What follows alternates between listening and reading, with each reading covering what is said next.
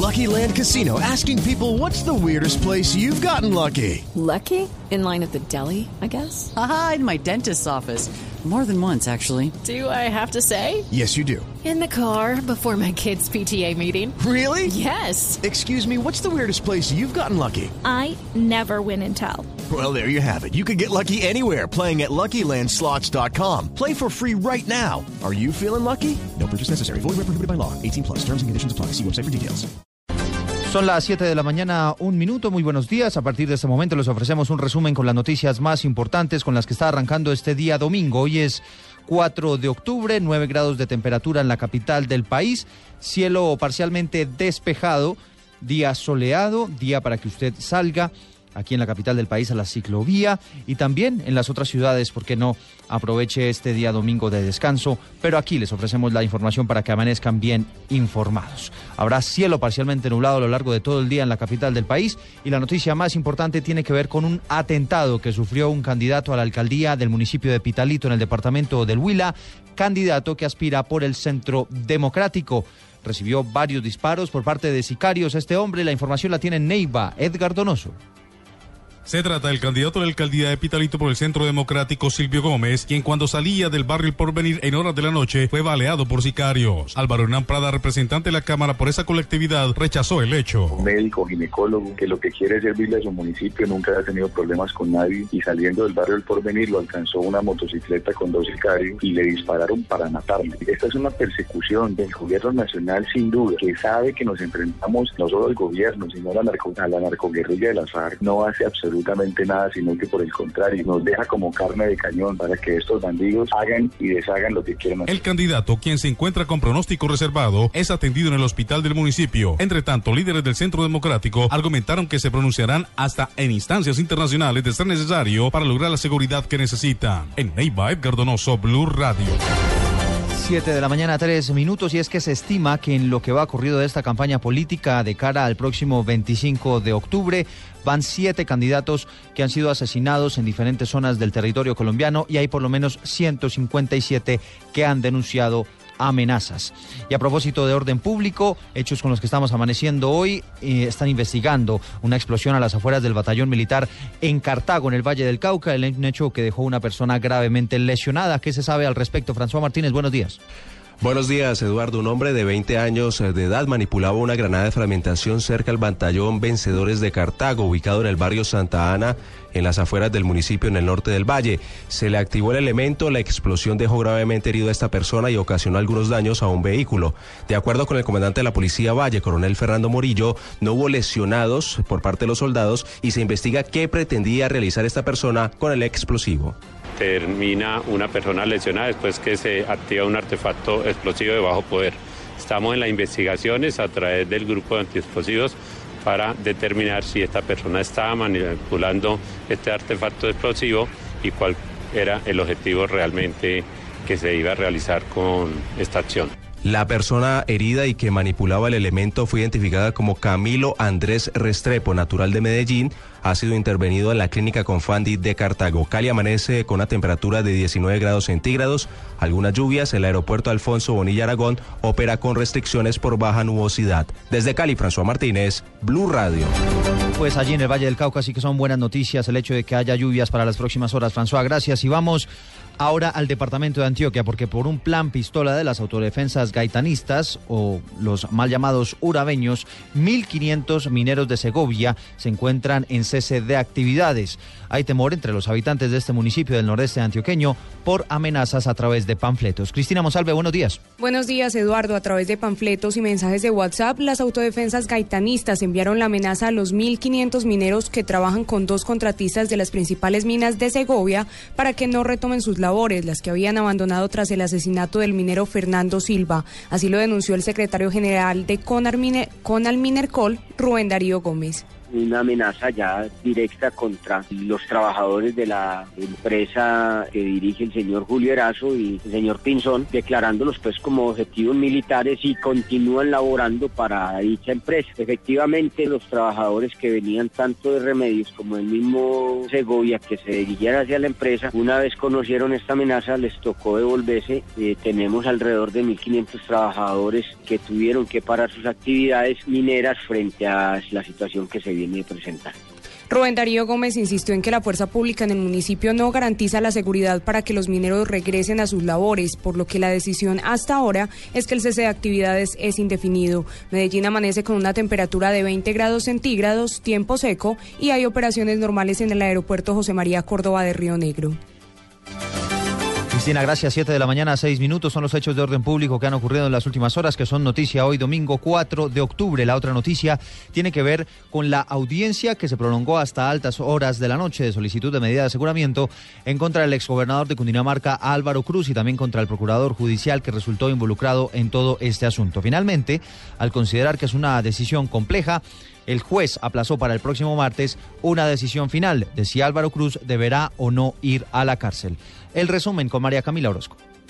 Oscar Guerrero, abogado defensor del exgobernador de Cundinamarca, Álvaro Cruz, le solicitó a la jueza 71 con función de control de garantías que no acoja la petición de la Fiscalía General de la Nación de cobijar al exmandatario con medida de aseguramiento intramural. La defensa de Cruz argumentó su solicitud en el hecho de que es un adulto mayor de 66 años de edad que además padece de dos graves patologías que lo aquejan gravemente, según lo demostraría un dictamen médico expedido el pasado 31 de julio que señala que padece de espondilosis cervical y Cruz padece de gastritis, por lo que el abogado pidió que en caso de ser cobijado con medida de aseguramiento sea en detención domiciliaria, pero será hasta el próximo martes a las 2 de la tarde cuando la jueza decida si el exgobernador Álvaro Cruz esperará su juicio desde la cárcel. María Camila Orozco, Blue Radio.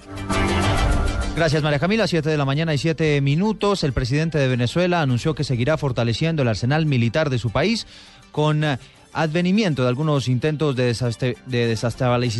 desestabilización en contra de su gobierno. Los detalles con Juan Camilo Maldonado. El presidente de Venezuela, Nicolás Maduro, ordenó recurrir a alianzas con Rusia y China para aumentar su flota militar, tras señalar que si la oposición de ese país llega a tomarse el poder, destruiría a las Fuerzas Armadas. Cuando yo anuncié que íbamos a reponer el avión Sukhoi, que se nos cayó lamentablemente en el combate contra el narcotráfico en un accidente, salieron los voceros de la oligarquía. Ustedes los escucharon. Salieron a decir que no debemos comprar más aviones, ni tanquetas, ni armas. La derecha venezolana quiere desarmar a nuestra Fuerza Armada porque la derecha venezolana, si algún día tomara el poder, cosa que no va a suceder nunca, vendría a disolver y a destruir nuestra Fuerza Armada. El presidente Maduro justificó la compra de nuevos equipos militares para ser respetados en el mundo y manifestó que nadie respeta a los débiles ni a los cobardes. Juan Camilo Maldonado, Blue Radio. Juan Camilo, gracias. A propósito de temas de Venezuela, el defensor del pueblo de ese país, Tarek William Saab, denunció que la Interpol le impuso una alerta migratoria después de haber sido interrogado en un aeropuerto mexicano cuando se dirigía a una conferencia en Naciones Unidas. Dice textualmente Saab, las autoridades de migración de México nos informaron que yo tenía una alerta migratoria generada por Interpol en los Estados Unidos nivel 1, que implica interrogatorio, donde yo debía responderles la razón de mi visita, cuántos días iba a estar y de dónde procedía una denuncia que está haciendo el defensor del pueblo venezolano, quien por supuesto, y todo este elemento se está sumando a la atención que hay en estos momentos de Venezuela, no solamente con Colombia, sino también con otros países en todo el planeta. En otras noticias del mundo, en las últimas horas las autoridades en Bogotá declararon la alerta amarilla por el derrumbe que se presentó en el relleno de Doña Juana. El distrito reconoció que se trató de un deslizamiento que corresponde a la mitad del que ocurrió en el año 97, que dejó miles de familias damnificadas. María Camila Correa. Eduardo, buenos días. La alcaldía de Bogotá decretó alerta amarilla ambiental en el relleno sanitario Doña Juana como método preventivo ante la emergencia por el derrumbe de basuras. Esto fue lo que dijo la secretaria de Ambiente, Susana Muhammad. Se va a decretar una alerta amarilla ambiental, que es una alerta de prevención que activa un plan de contingencia de monitoreo en salud, un plan de contingencia para mantener la prestación del servicio. Por su parte, la directora de la UAESP, Ilva Herrera, informó que se evaluará las acciones judiciales que se interpondrán contra el operador. Estamos evaluando desde el punto de vista jurídico qué acciones de pliegos de cargos se requieren iniciar. El alcalde mayor Gustavo Petro inspeccionó el relleno sanitario y dio instrucciones de brindar atención prioritaria a los vecinos de los barrios aledaños y de monitorear cualquier afectación que puedan presentar. María Camila Correa, Blue Radio. Gracias, María Camila. Ya son las 7 de la mañana y 11 minutos. Avanzamos con la información aquí en Blue Radio. La Procuraduría anunció que va a intervenir en el eh, caso de la periodista que fue asesinada en la capital del Cesar, en Valledupar, en las últimas horas. La información con David Gallego.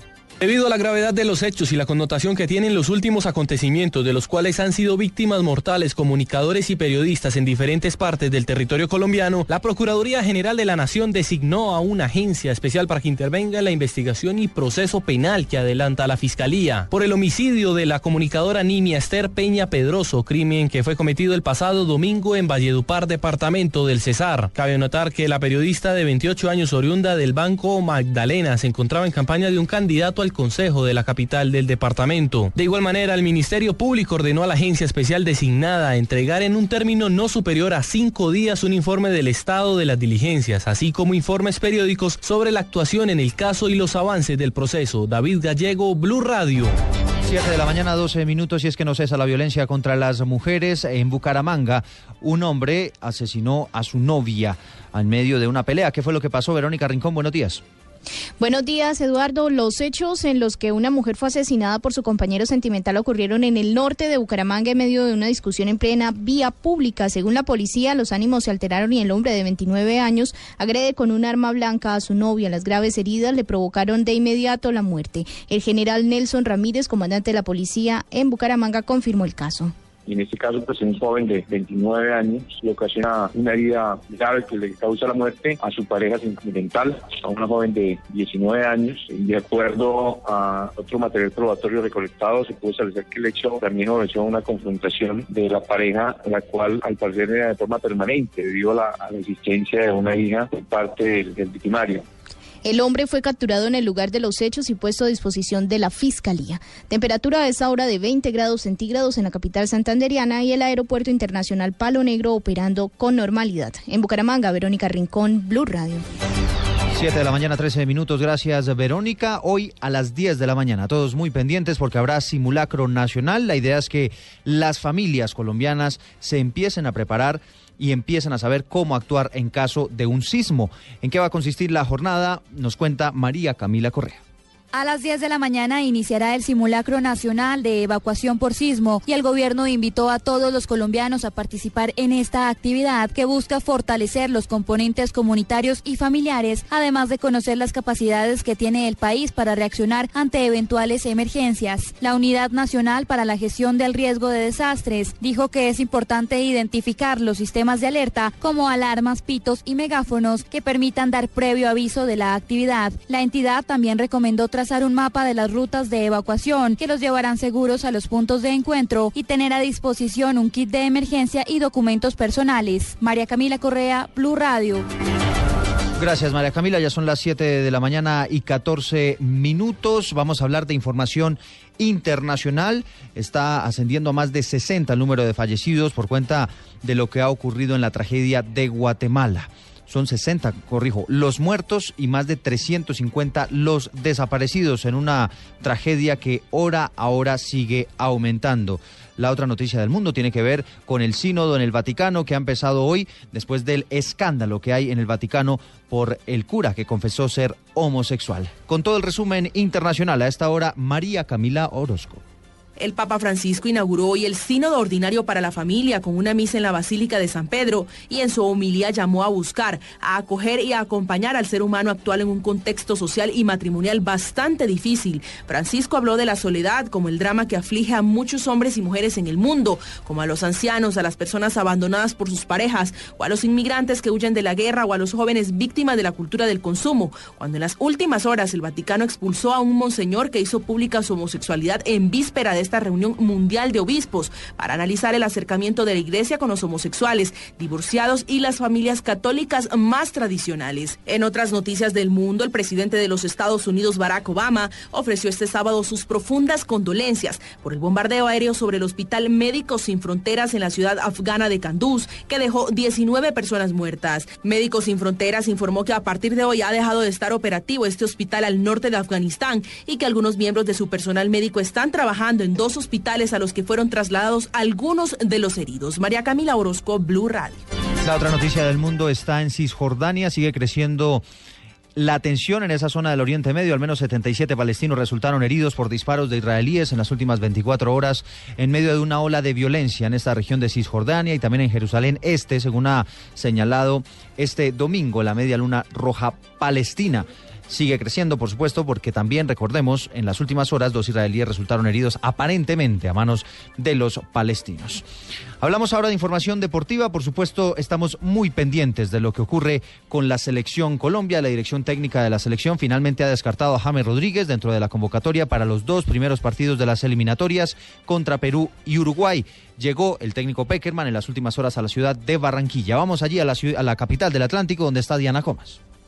Eduardo, buenos días, pero con los crespos hechos se quedaron los medios de comunicación y los hinchas que esperaron durante varias horas el arribo del técnico de la selección para que diera sus declaraciones sobre quién va a reemplazar a James Rodríguez, pues no quiso hablar. Sin embargo, anoche también se unieron a la concentración Francisco Mesa, Fran Fabra, Helibelton Palacio, Gustavo Cuellar y Rafael Santos Borre, quien se mostró agradecido por haber sido convocado. Una felicidad muy grande sabiendo que se está en la selección absoluta, que es el sueño de todo jugador, lo que, lo que se quiere y pues la verdad muy tranquilo, venir a aportar al grupo que es lo más importante, ir poco a poco, por ahí mi proceso es más lento, soy un jugador de, de muy poca edad que, que tengo que ir de a poco, que tengo que ir ganándome las cosas, aprendiendo mucho de los compañeros que tengo que son de gran nivel y pues por su parte, el jugador del Junior Vladimir Hernández aclaró que aún no ha sido llamado por la Federación Colombiana de Fútbol ante los rumores de que él podría reemplazar a James Rodríguez.